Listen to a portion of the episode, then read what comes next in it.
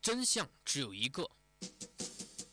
这里是名侦探的摇篮，这里是凶手的终点站，因为这里是侦探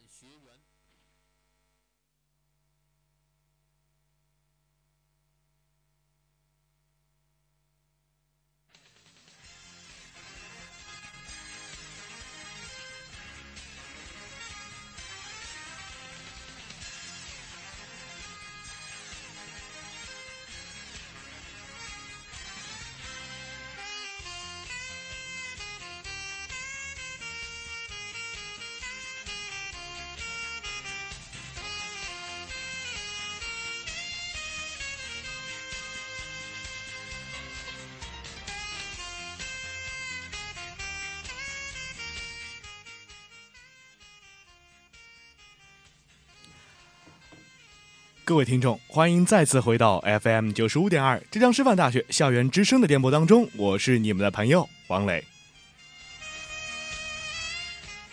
这熟悉的背景音乐响起来啊，那就是我们的侦探学院时间到了，也是非常的荣幸能够在整个学期的第一期侦探里面和大家见面啊。不知道经过这样整整一个寒假之后，大家的这个侦探头脑是不是有退步，又是不是有什么进步呢？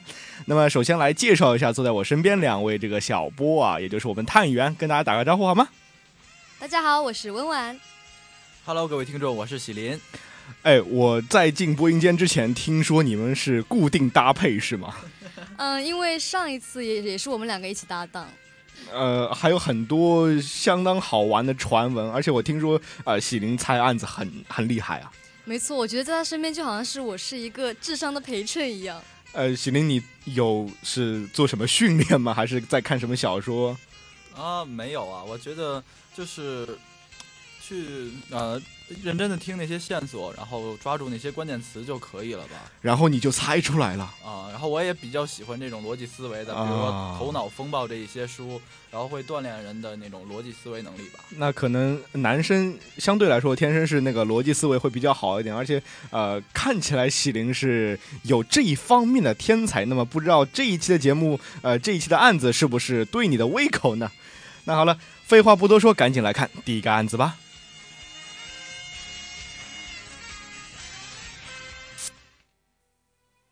气爆炸之谜。晚上九点，警长陈斌像往常一样在家中书房阅读书籍，却忽然停电，四周一片漆黑。这时，忽然一声巨响，连窗户的玻璃也被震得粉碎。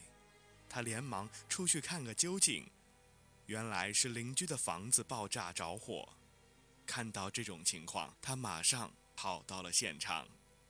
根据现场查看，这很有可能是一桩有计划的谋杀放火事件，因为里面住的一位独居老妇人被烧死在卧室。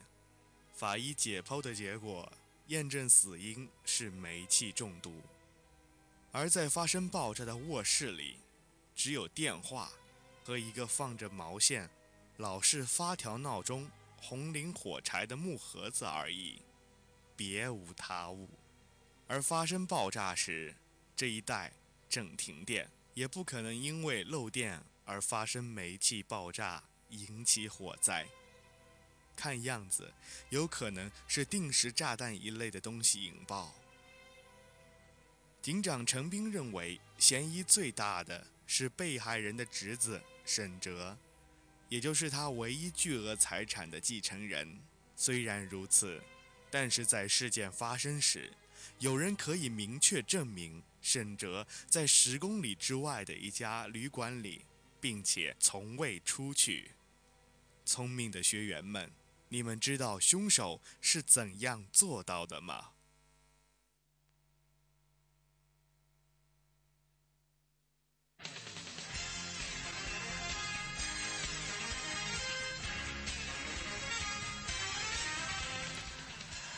第一个案子结束了哈，你们有没有看出什么端倪来呢？呃，在我旁边的这个喜灵好像摇了摇头，是没有听清楚呢，还是毫无头绪呢？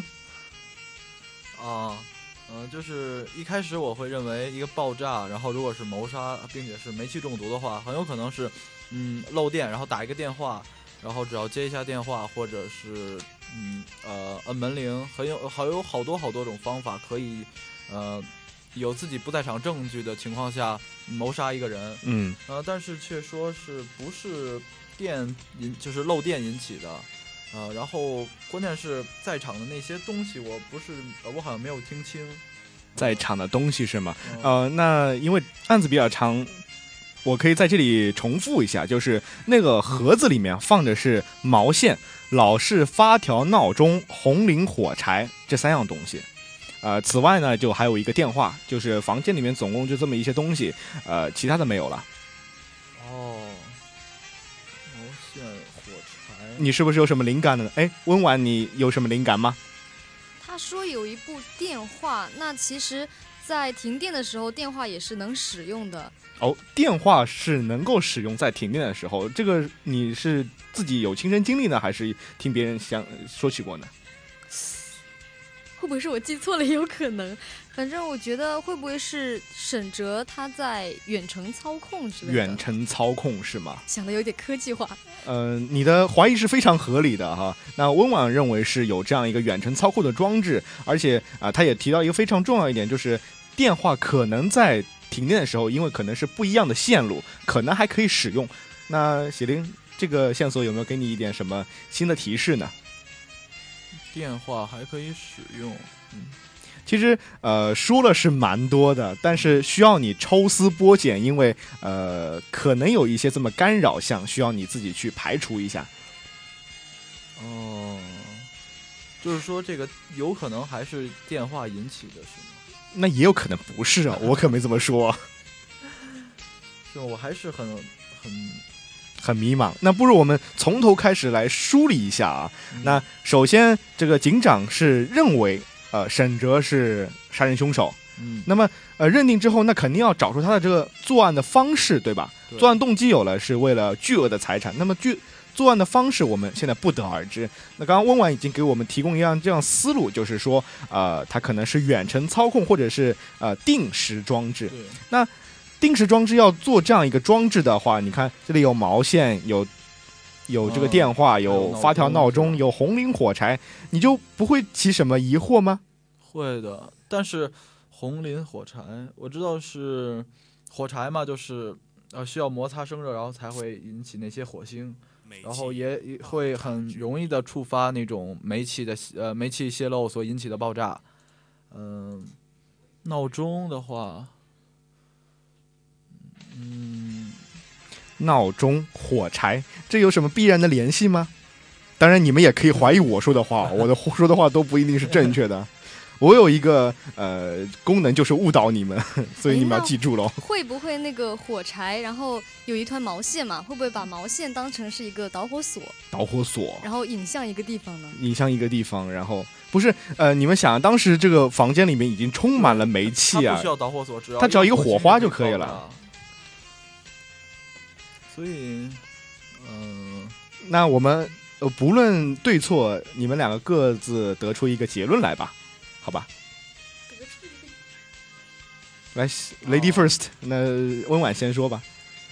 呃，我还是觉得跟沈哲远程操控有点关系，然后啊其他的还不是很有眉目。很不是很有眉目。那喜林，呃，那就是把闹钟、呃毛线还有火柴嗯，呃用一种特定的方式绑在一起吧，然后闹钟设定好时间，它自己就会动，对吗？对闹钟，呃对对对，并且如果是那种老式的发条闹钟，可以拧，应该是可以，就是会撞击嘛。嗯，嗯、红磷我知道白磷可以自燃，红磷好像是好像受到一些撞击也会也会开始燃烧，也会对，然后就会引起这些呃呃之后的火灾。啊，那两位学员的推理都做完了哈，那我现在只能狡黠的这样一笑，喜灵上当了。哦，其实你真的没有办法想象，其实呃，这样去忽悠别人，感觉是挺好的。其实一开始的时候，这件案子最开始，温婉说的是对的，因为这件案子非常非常简单，就是因为电话线和这个电线这个线路不是同一根，嗯，所以你说的是对的。在停电的时候，电话还是可以操作的。这个沈哲呢，在出门之前啊，他只要在电话上面稍微动一些手脚，让这个电话呃连成了这个短路，然后他只要在宾馆打个电话回去，然后火花一冒出来，然后充满这个煤气的房间就会爆炸。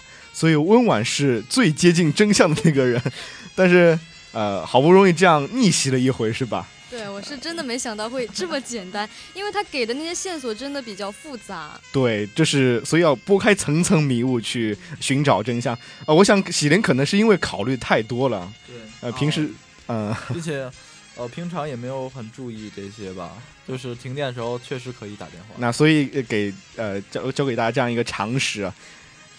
那好的，赶紧来看第二个案子吧。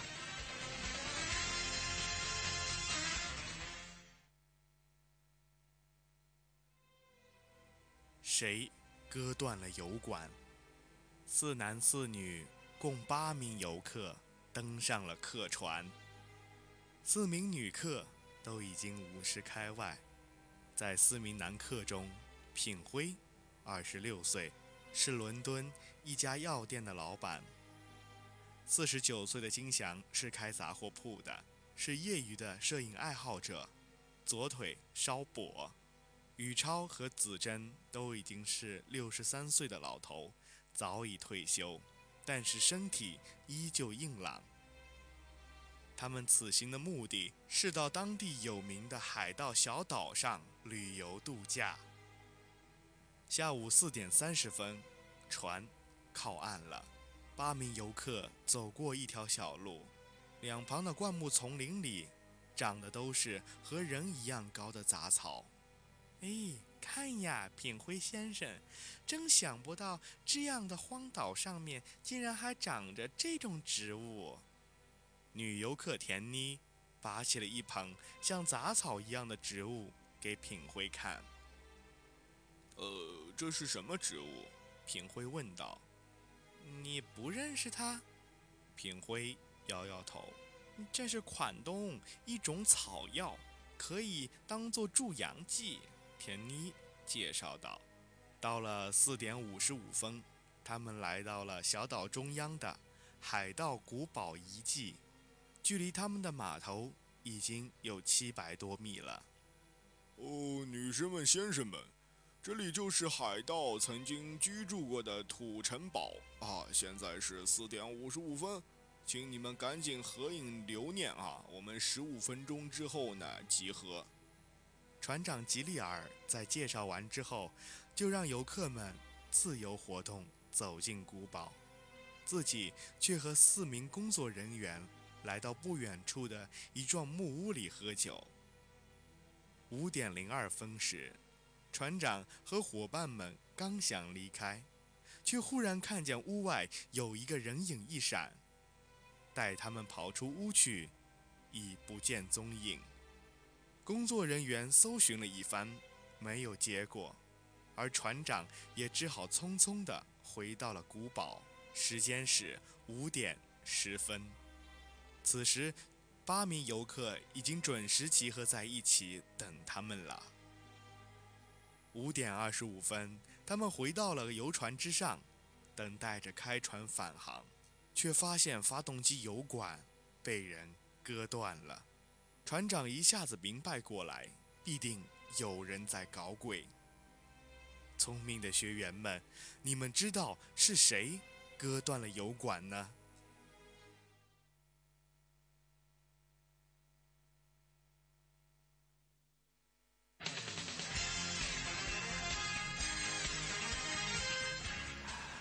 我看两位学员都很茫然啊啊！当然，我承认这个案子是我们呃做了这么多年的这个侦探里面出场人数最多的。如果把工作人员、把船长全部算上，已经上了两位数啊。呃，当然，呃，这个出场人数有点多，而且线索这个头啊也蛮乱的。但是，呃，真相真的是很简单。呃，所以你们有什么头绪了吗？我觉得这里讲了非常多的时间点，嗯，就比如说四点三十、四点五十五、十五分钟后、五点零二分、五点十分、五点二十五分，嗯会不会跟这个时间表有关系？时间表有关系是吗？那你认为是有什么样的关系呢？会不会是这一个时间给我们指示了当时，呃，有在场证明的人之类的那种？嗯，你认为是这样子的是吗？啊、温婉为我们提供了一种思路。哎，喜灵，大侦探喜灵，来呀、讲讲你的推理，真相只有一个。我想想啊，啊，你想想，嗯，就是五点零二分的时候，有一个人影在屋外一闪，然后五点，然后五点十分的时候，八名呃八名那个船员聚在了一起，嗯。然后好像是呃四点四点三十分的时候，船刚靠的岸，也就是说有四十分钟的时间，嗯就嗯是他们在这个古堡里，就是从下船开始到结束，呃，是花了四十分钟。嗯然后，嗯，割断油管的话，呃，刚才听到了一些细节，比如说他说金祥的腿，嗯，呃，是瘸的左腿是瘸的。啊，就是说，四十分钟要走七百多米的路，嗯呃，对于一个六十呃四十九岁的人来说，我觉得是蛮困难的吧。哎，不，呃等等来，呃，咱们再捋一捋，你刚刚说是四十分钟七百米，呃，不是七百米，其实是挺短的一个距离，呃，就差不多是一圈多一点，按操场一圈多一点，所以正常人哦四十分钟之内都是可以赶到的。如果你说四分钟七百多米哦，那就是呃不容易了。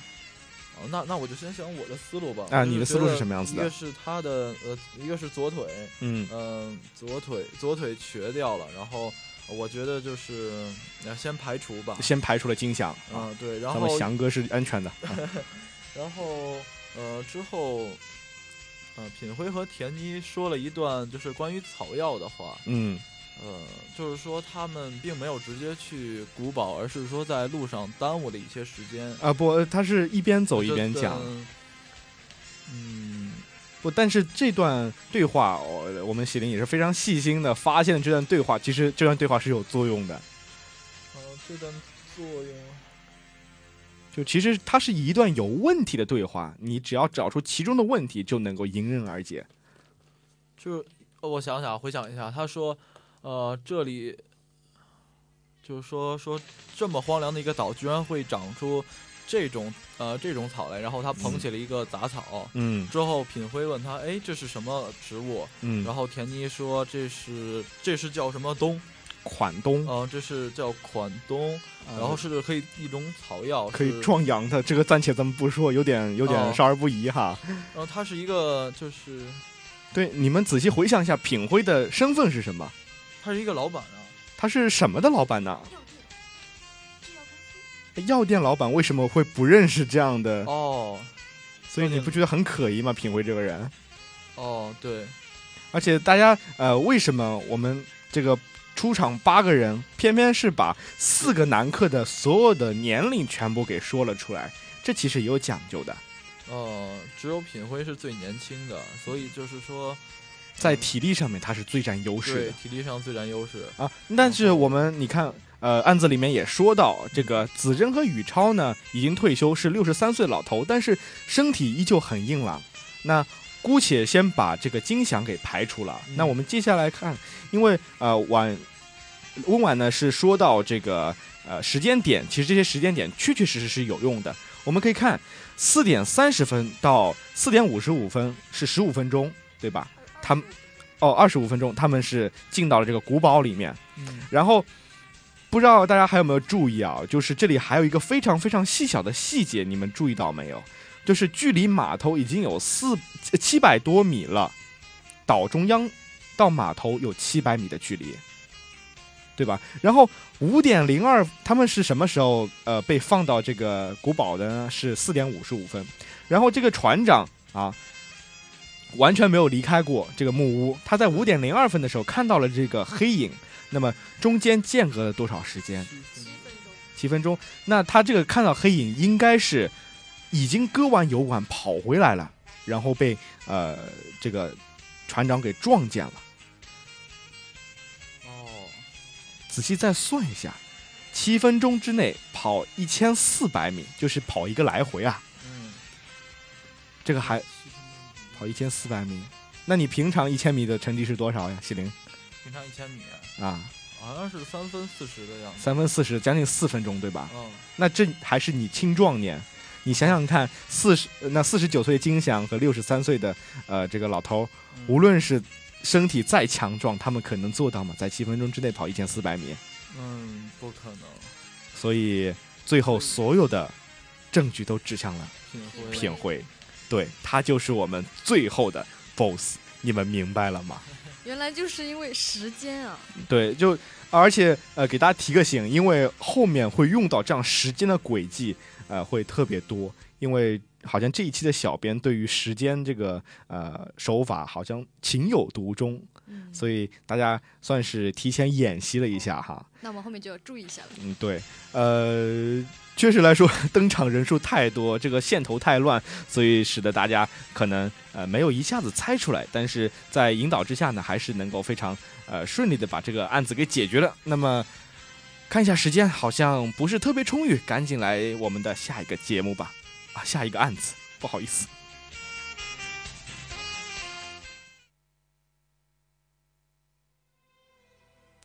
签名日期，一天晚上。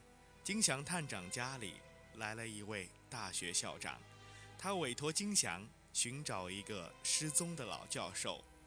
校长怀疑他与学校十万元资金失窃案有关。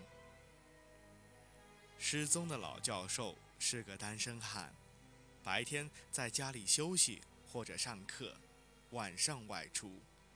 一天晚上，校长回家时。看见他家对面的老教授家里有一个陌生人在敲门。校长好奇地上前对他说道：“老教授出门散步去了，你要不来我家坐一会儿，等他回来再探访他吧。”谁知这个身穿羊毛衣、满脸白胡须、戴着墨镜的中年人却说：“呃，不了。”我下午前来拜访老教授的时候，远远看见他走进屋子里面，但是至今都没有出来。呃，敲门又毫无反应。哎，先生，我我是老教授的朋友，呃，请问可否帮我一个忙，让我到屋子里面去看看，看看老教授是不是有什么不测呢？校长经过仔细查询之后。证明这个中年人是某大学的博士生导师喜林，最近才退休，前一阵子在海外旅行。现在，校长放下疑惑，用后备钥匙开启老教授的家门，发现老教授已经失踪了，但是所有的窗户和入口都反锁着，连警方也找不到他。金祥探长在现场深入调查之后，发现了一本博士生导师喜林的签名书籍。翻开首页一看，发现签名日期竟然是这本书发行的前一年。探长恍然大悟：聪明的学员们，你们能推理出老教授失踪之谜吗？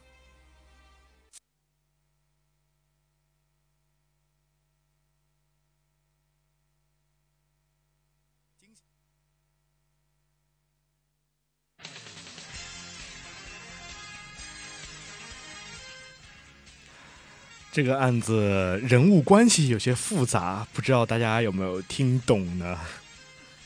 来，温婉先说一下你的条理吧。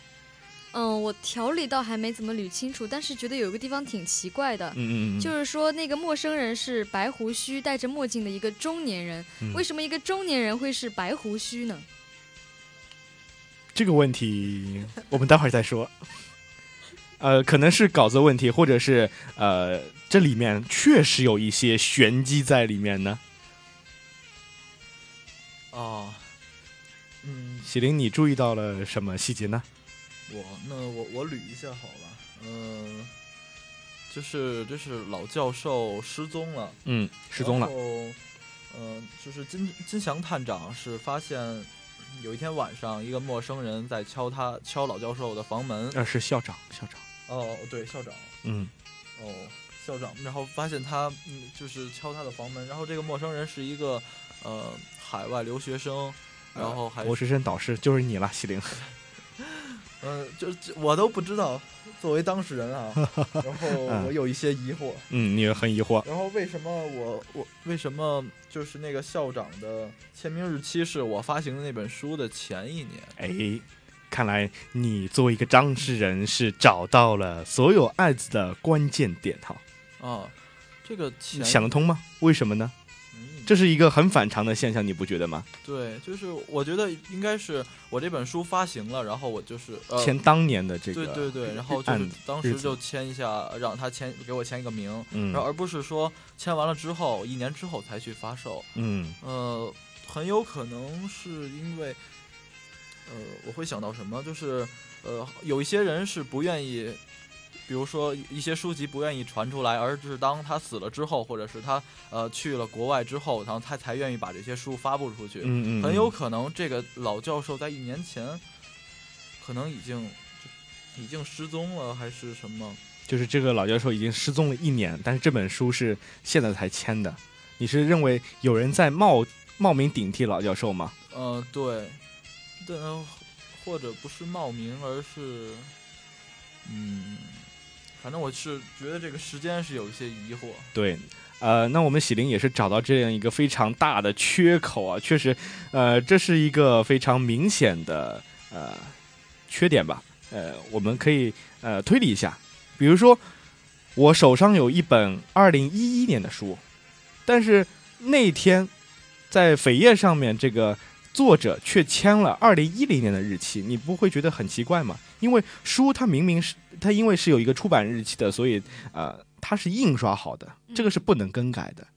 那唯一有问题的就是签的这个日期，嗯这其实呃可以反映一个什么问题？就是签名签错了，日期签错了。那如果是这本书的作者在当时发售的话，那是不可能签错的，对吧？嗯所以唯一的可能性就是这个签名的不是作者，不是喜灵你，而是另一个人。而是有人冒充了你的名字，替你签了这个名，但是他恰好以为这本书是你当年发售的。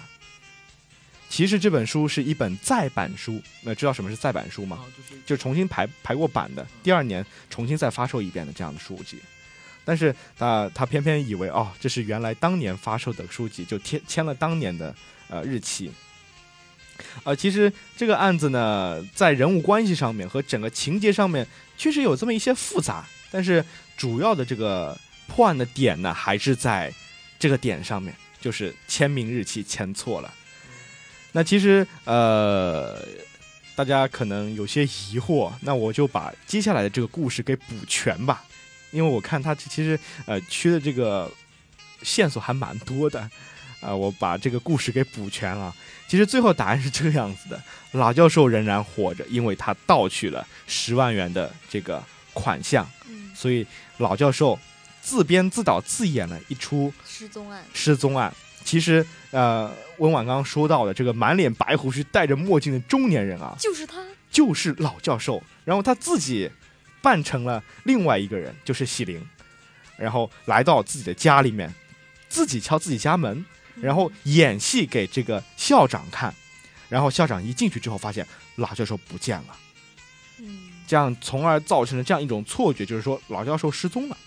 嗯呃，而我们火眼金睛这个金祥探长啊啊，深入调查之后，就发现了这样一个呃很小的细节，因为签错名嘛，大家可能谁也不会注意到我签的是哪一年日期哪一年日期，然后发现这样一个事实，呃，所以这个真相永远是出乎意料之外哈。嗯呃，那么还有一点时间，赶紧来看第四个案子吧。第四个案子是所有案子里面都比较难、比较琐碎和繁琐的这样一个案子，不知道大家能不能够猜出来呢？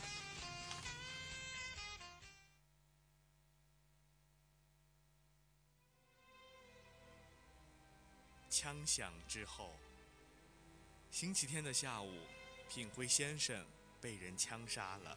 警长来到品辉先生的邻居家里进行调查。邻居告诉警长，说自己能够确定准确的案发时间，呃，当时我正在看球赛的回放，呃，这个屏幕下面好像正好在滚动报时，我记得是呃十七点零四，对我记得很清楚。然后忽然听见三声枪响，我马上到窗子那边去看，就看到一个男人从品辉先生家就溜掉了。警长查看了现场。发现了一封由品辉先生亲笔签名的信，信中提到有三个男人曾经想谋害他。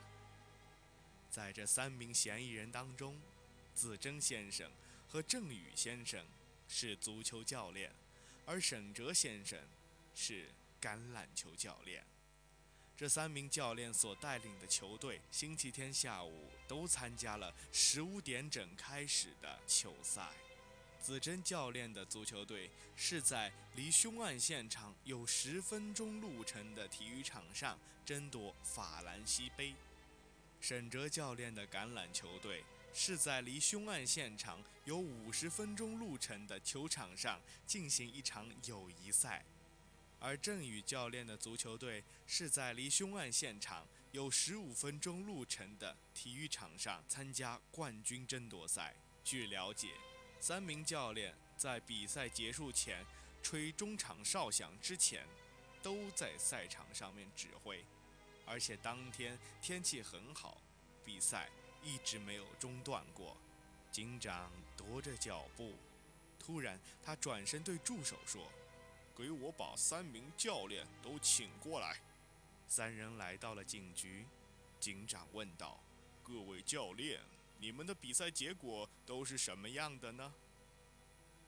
子珍教练回答：“我的球队和绿队踢成了平局，哎，三比三。”沈哲教练接着说道：“哎呀，打输了呀，呃，九比十五，输给了黑队。”而郑宇教练则是满脸喜色，激动地说道：“我的球队！”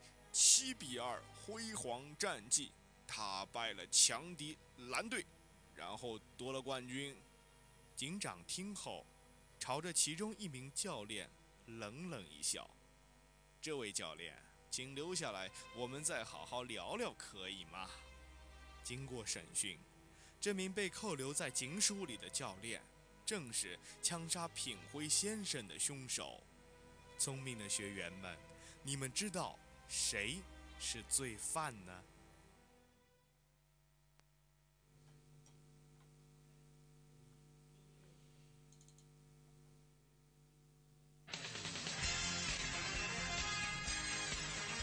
品辉在第二个案子里面是这个凶手啊，是这个嫌疑人啊，在第四个案子里面就变成了被杀之人。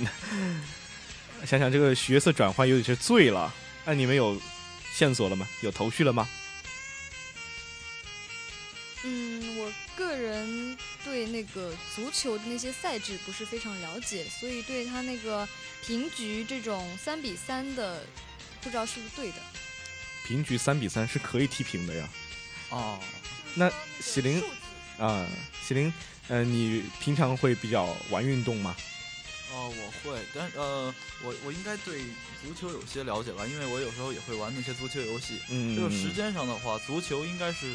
九十分钟一场，九十分钟一场，一场九十分钟，但是它会分上下半场啊，上下半场。嗯，然后嗯，这三个人在中场的时候都没有，就中场的时候都都有不在场证明，就是说都在那个都在场。那他们的这个犯案时间应该是在赛后，对不对？对，就是前半场结束之后。对，赛后。呃，那我想问一下，就橄榄球，你们知道是多少时间一场呢？不太清楚。呃，难道是十二分钟？橄榄球是八十分钟一场，就是上下半场加起来是八十分钟，而且还不算这个中场休息时间。那干脆就给大家那个这个发送一下福利吧，再跟大家说一句，就是啊，足球中间会有十五分钟的这个休息哈，这个大家都是知道的。呃，所以呃，究竟是谁杀了品辉先生呢？估计还是在时间上面做文章。哦那就是最最容易，呃，我觉得一开始说到了说，呃子珍呃子珍到呃子珍的那个球队的比赛地点到案发现场有十五分钟的路程。啊呃是十分钟，10十分钟，嗯哦，有十分钟的路程。然后呃振宇的呃就就振宇的路程是十五分钟。十五分钟，这两个都是比较近的，对，然后沈哲的十呃沈哲的到案发地点是五十分钟。嗯所以，嗯，并且说没有中场休息，呃呃，并且是没有中场休息，然后八十分钟到呃八十分钟，然后加上五十分钟是一百三十分钟，一百三十分钟，就是两个小时多一点。嗯嗯、但是球赛是呃下午十五点开始，嗯呃，三声枪响是在呃两个小时零四分钟之后，就是一百二十四分钟之对一百后，二十四分钟之后，也就是说沈哲是几乎赶不过来的。对，几乎赶不过来啊、的，所以只有只有子珍和振宇的闲呃呃，就是说沈哲的嫌疑被排除了。哦，那到目前为止，这个喜林是果然分析的很到位，确实你已经走在了正确的大道上面。你先排除掉了沈哲，呃，我可以负责任的告诉你，这是对的。那么 接下来的呃分析就是在于子珍和郑宇之间谁可以排除嫌疑，那么剩下那个就是我们的这个犯罪嫌疑人了。嗯，那就那就想想当时的情景吧。嗯，嗯、子珍的那个球队踢了三比三，三比三也。就是说十分的焦灼。嗯，然后就是不是嗯你呃，比如说篮球篮球赛里面，嗯比如说呃火箭队和这个骑士队，嗯他们都是打成了九十比九十，那接下来会干什么呢？呃九十比九十，然后接下来就会呃进入加时赛。对呀、那足球也是一样的呀，嗯，然后九十分钟的足球赛，那加时赛几分钟呢？三十分钟，然后一百二十分钟。对，一百二十分钟，那还得算上路程，哦还得算上中场时间，对对对。那大致大致算一下吧。哦，那就是超呃，那也是超过了两个小时了。对这，两已经超过个小时，呃，就是两个小时零四分钟了，已经超过了。嗯、对对对那么就是从时间上来说，肯定是呃振宇所办的了，振宇是凶手。不得不感叹，确实，喜林你为自己扳回了一城啊。呃，温婉你你还有什么要补充的吗？我觉得喜林讲的已经挺有道理的了。你不要附和他呀。啊，确实我们的喜林蛮厉害的，因为我没有想到，因为这么复杂的，而且需要算三个人时间的，呃，这样一个比较复杂的案子，比较长的案子，喜林能够一层一层这样呃分析下来，我觉得还是蛮厉害的哈。确实，像喜林所说的，这个案子的所有的关键点都是在于时间上面。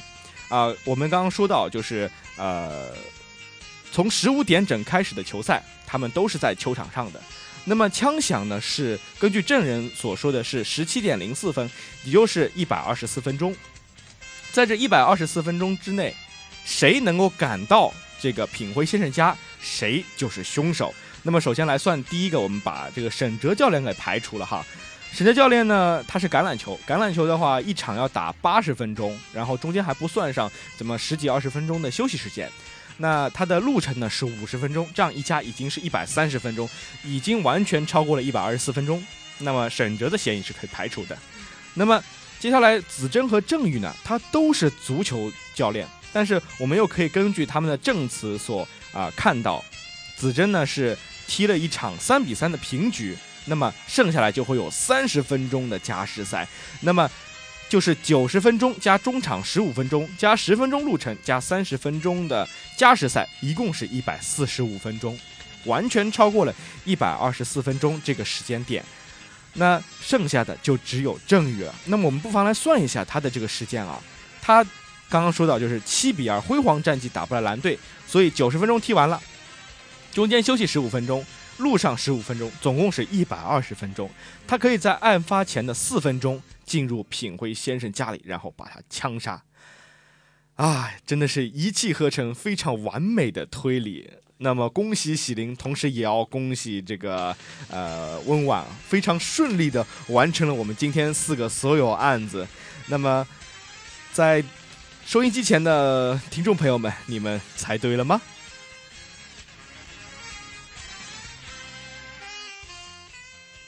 那么我们的时间也是到了哈，我是王磊，让我们相约下期再见，期待和你们相约在这个呃侦探学院里面，还是蛮享受这个过程，你们说呢？是的呀。那我是温婉，我是喜林，我们下期再见，拜拜，拜拜。